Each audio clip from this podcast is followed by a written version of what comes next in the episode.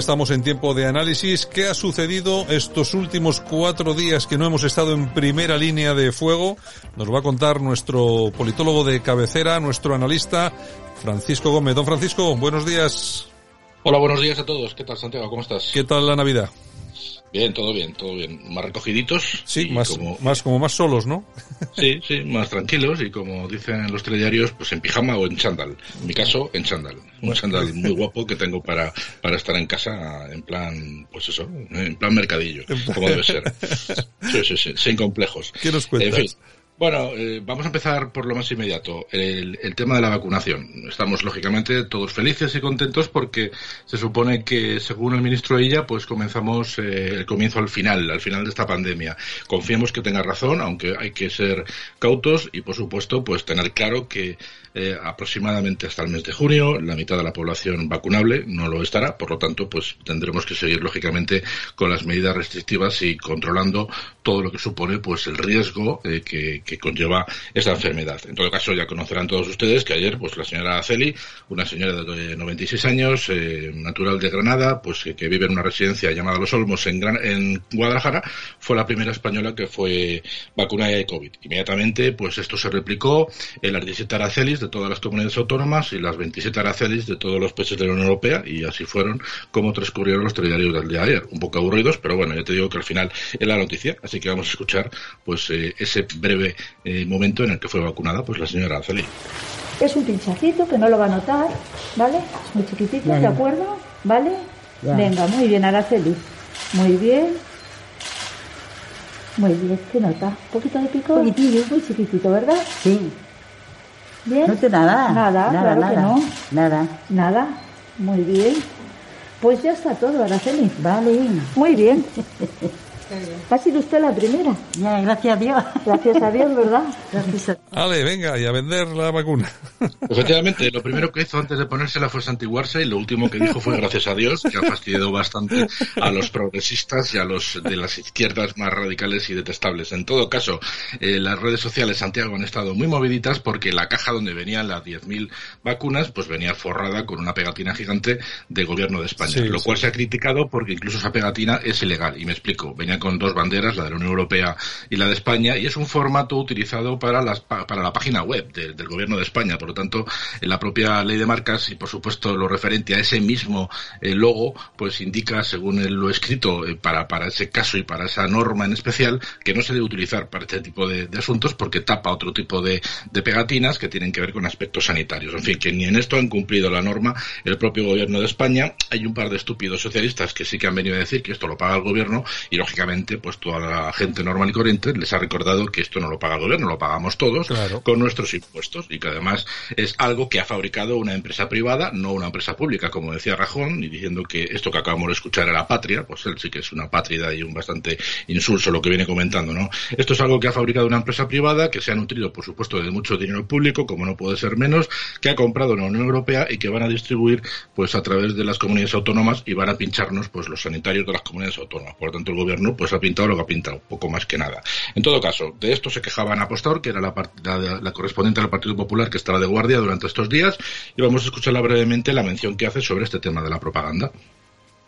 Y cómo no, también le pedimos al gobierno, que es el gobierno de la propaganda, que en vez de poner esas etiquetas XXL, esa pegatina XXL, que por cierto no va a tapar todo lo que se ha hecho mal en esta pandemia por parte del gobierno, que su esfuerzo lo dedique a hacer una gestión eficaz de esta distribución de la vacuna.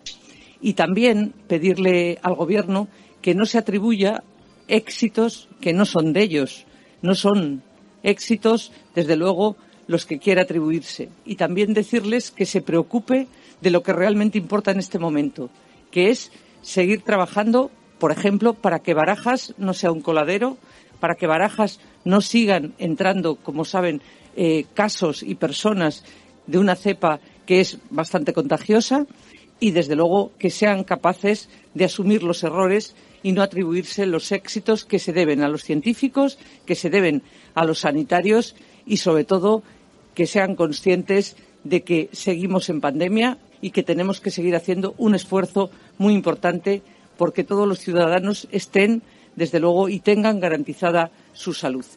Bueno, pues ahí estaba Ana Pastor. Sí, no ha dicho nada que cualquiera de los que eh, opinaban por las redes pues lo, pudiera, pudiera decir que no es cierto. Por lo tanto, eh, perfectas las declaraciones de Ana Pastor. En cuanto al gobierno, ya comentamos el otro día que era muy difícil que se sujetaran, que no intentaran salir en rueda de prensa para atribuirse el mérito. ¿no? Bueno, efectivamente, ayer domingo por la mañana estuvo el ministro de Sanidad, Salvadorilla, no le atendió nadie, nadie le hizo caso, era como Calimero, ¿no? Nos enteramos todos pues varias horas después que había sucedido esta rueda de prensa, por lo tanto, pues nadie le hizo caso y en fin, pues eh, no deja de ser un figurante que está al frente del, del, Ministerio de Sanidad y que pues le ha tocado vivir esta experiencia, ¿no? El que sí que aprovecho el momento para meter un poquito de caña fue Ábalos, que como de costumbre, pues, eh, pues como solemos decir, mea fuera de tiesto, ¿no? ¿Y qué hizo? Pues en unas declaraciones a Vox Populi comentó que van a hacer todo lo posible para que se modifique el Código Penal para de esta manera dejar los, las, eh, las penas por secesión en cuatro años, que es lo que bajo su punto de vista y los expertos en materias legales pues consideran consideran que hay que hacer.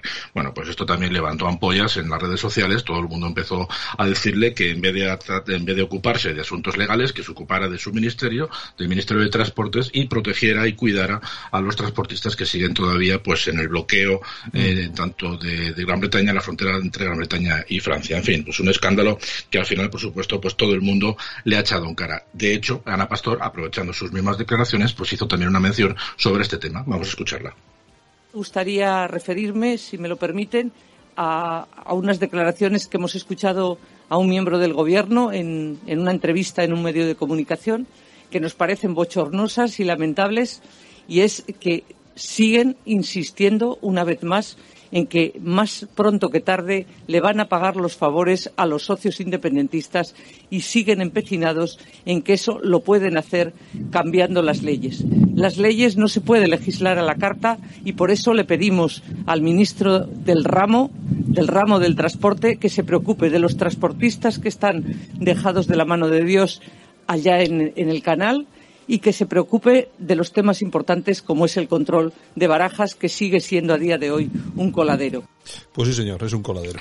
Sí, efectivamente. Además han entrado ya cuatro personas que están infectadas de la cepa del virus chino británica y otros tres personas que parecen que también pueden estar contagiados. Por lo tanto, ya en Madrid tendríamos seguramente una, más o menos un número de siete personas, con lo cual es un tema bastante grave. En cuanto ya para finalizar, Santiago, el asunto del rey, que al final, pues, eh, para pena de la izquierda, pues solamente utilizó 87 palabras de todo el discurso para hablar sobre la ética y moral. Y aún así, pues le están criticando de que no despellejara públicamente a su padre, cosa que, por supuesto, ningún bien nacido haría, y mucho menos pues, a través de, de, un discurso público, ¿no? En todo caso, un discurso para que quede por para que quede constancia de lo que por lo menos opino yo y que quede para la hemeroteca, pues un discurso absolutamente institucional en el que dijo que la pandemia sanitaria, por supuesto, ha degenerado en lo económico y en lo social, por lo que se hace más necesario, por supuesto, un entendimiento y respeto entre las clases políticas. Que todos somos iguales ante la ley, como no puede ser de otra manera, agradecimiento a las fuerzas y cuerpos de seguridad del Estado, sanitarios y protección civil por su esfuerzo realizado, por supuesto, y también vino a decir que históricamente, hasta que se votó la Constitución del 78, pues hemos vivido tiempos convulsos, pero que que ahora lo que nos toca es defender la paz social y el entendimiento desde el respeto a la diversidad. Y por supuesto, termino eh, felicitando la Navidad en castellano, gallego, vasco y catalán en su nombre, en el de su señora esposa y en el de sus dos hijas, indicando los rangos de las tres en la institución que representa. Por lo tanto, quien quiera escuchar o imaginarse lo que el rey no ha dicho, pues tendrá que esperar a la ocasión que corresponde, que será la del año que viene. Santiago. Bueno, a mí lo que me gustó de verdad y como eso tiene que molestar mucho es que tuviera el Belén ahí permanentemente. Eso sí es verdad que me, llamó la atención.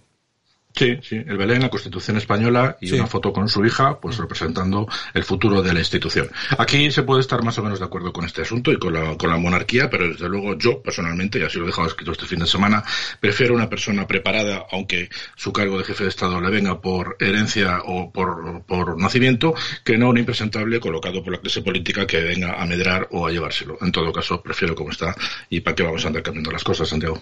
Bueno, y así lo dicen las encuestas. Un abrazo, Francisco. Mañana estamos nuevo. Igualmente, un saludo, hasta luego.